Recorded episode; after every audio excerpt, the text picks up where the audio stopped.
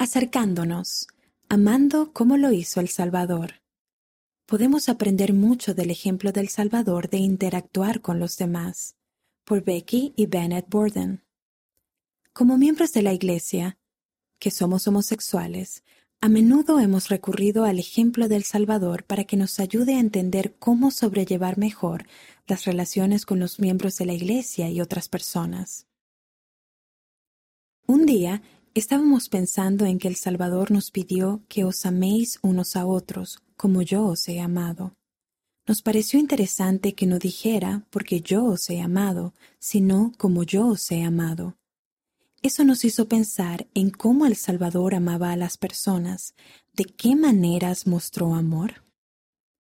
Decidimos dedicar un tiempo a estudiar el Nuevo Testamento, buscando específicamente relatos sobre cómo interactuó el Salvador con otras personas durante su ministerio terrenal.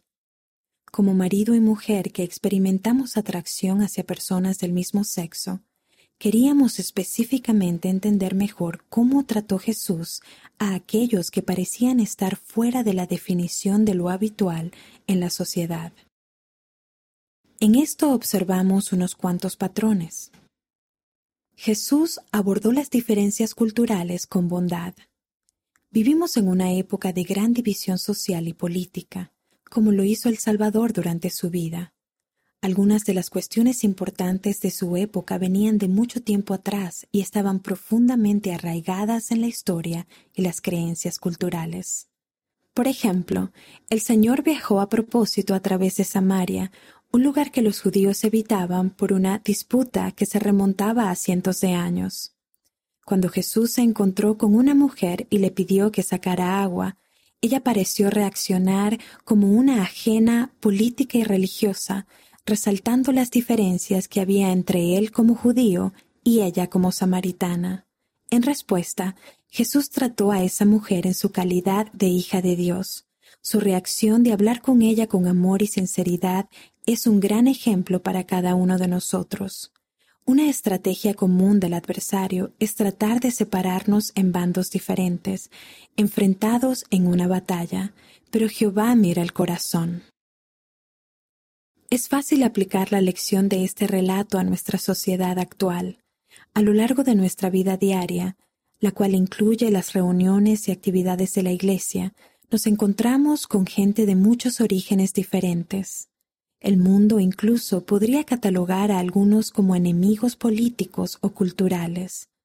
En lugar de centrarnos en lo que podría separarnos, podemos elegir centrarnos en lo que tenemos en común como hijos de padres celestiales y aprender a hablar con los demás con amor como lo hizo el Salvador. Cuando el Salvador visitó al pueblo de las Américas tras su resurrección, enseñó lo siguiente. El diablo es el padre de la contención y él irrita los corazones de los hombres para que contiendan con ira unos con otros. El pueblo le escuchó y durante la siguiente generación crearon una sociedad en la que no había ricos ni pobres, esclavos ni libres, sino que todos fueron hechos libres y participantes del don celestial. Jesús se acercó en vez de alejarse. De forma activa, Jesús trató de acercarse a los demás, emocional e incluso físicamente a veces, en lugar de poner excusas para distanciarse de los que a menudo eran despreciados y excluidos.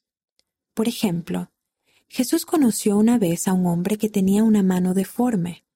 Debido a que era el día de reposo, había tabúes religiosos que limitaban el trabajo que se debía hacer ese día.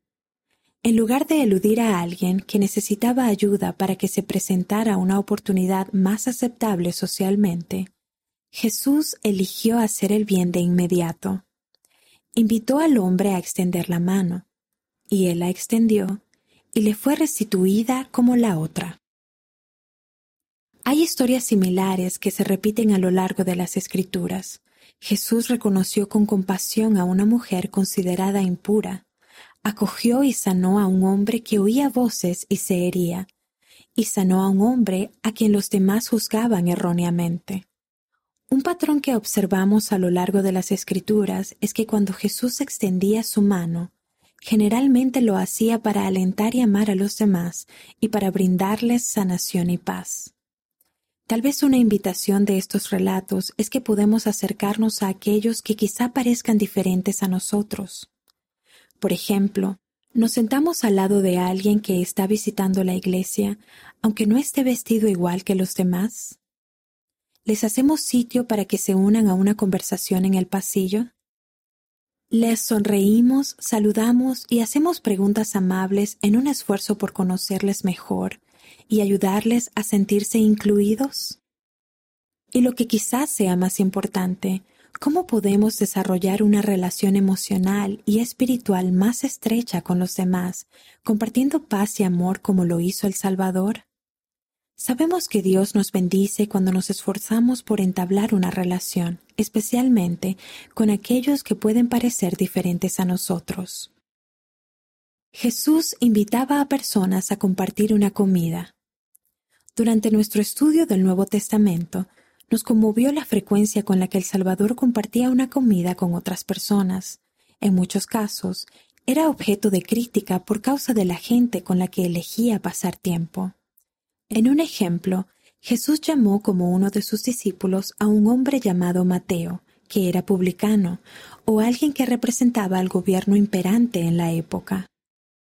Por lo general, el pueblo judío odiaba a los publicanos, así que cuando Mateo organizó una gran fiesta para Jesús y sus discípulos, los escribas y fariseos, quienes supuestamente seguían los mandamientos de Dios, se quejaron. ¿Por qué coméis y bebéis con los publicanos y pecadores? preguntaron. Jesús respondió, Los que están sanos no necesitan médico, sino los que están enfermos. Este es un poderoso ejemplo de cómo El Salvador eligió no dejarse influir por las apariencias externas ni las reputaciones mundanas. Más bien, se centró en las necesidades, el valor y el potencial de cada persona. Nos dimos cuenta de algo interesante cuando leímos que Jesús compartía comidas con Mateo y otras personas. Nunca podremos influir en nadie si no tenemos acceso a ellos. A menos que nos tomemos el tiempo para conocerles, amarles y aceptarles en el punto donde se encuentren en su camino, probablemente ejerceremos muy poca influencia en su vida. Puede que hayan escuchado el dicho ama al pecador, odia el pecado. ¿Dedicamos suficiente tiempo a la primera mitad de esa invitación? Jesús nos dice que os améis unos a otros y que perdonemos setenta veces siete. En lugar de dedicar tiempo a tratar de distinguir y odiar el pecado de otra persona, podemos emplear esa energía para fomentar las relaciones con nuestros hermanos y hermanas. Nos gusta emplear el dicho ama al pecador, invítalo a cenar, debido a que todos hemos pecado y estamos destituidos de la gloria de Dios. Eso debería darnos muchas oportunidades de servir a los demás por medio de comidas amorosamente preparadas, servidas en un lugar donde el Espíritu de Dios esté presente. Rodeemos nuestras mesas de conversaciones de amabilidad sincera, amistad genuina y esfuerzos intencionales por vernos unos a otros como Jesús nos ve. Edifiquemos Sion. Este año hemos celebrado el bicentenario de la primera visión, cuando Jesucristo anunció que su Evangelio sería restaurado. El año que viene aprenderemos del ejemplo de los primeros santos que ayudaron a construir el reino del Señor aquí en la tierra en esta dispensación. Esos primeros santos tuvieron que encontrar una forma de cooperar y estar unidos, aunque provenían de una diversidad de naciones, antiguas creencias religiosas y estratos socioeconómicos. Hoy nos enfrentamos a una oportunidad semejante, debemos encontrar la manera de unirnos en nuestra fe, a pesar de las diferencias culturales y políticas que tratan de separarnos. Eso solo sucederá si dejamos que el Salvador sea nuestro guía. Él entiende perfectamente nuestra debilidad y puede hacer que las cosas débiles sean fuertes. Él entiende perfectamente nuestros dolores y puede ayudarnos a sanar. Él entiende nuestras diferencias perfectamente y aún así promete que podemos, según se describe en Doctrina y Convenios, sección 49, versículo 25, florecer y regocijarnos en Sion, juntos. Los autores viven en Utah, Estados Unidos. Explore más. La Iglesia cuenta con recursos que pueden ayudar a entender mejor, desde una perspectiva del Evangelio, temas delicados como la atracción hacia personas del mismo sexo, visite churchofjesuschrist.org, seleccione Vivir la vida y luego Ayuda para la vida.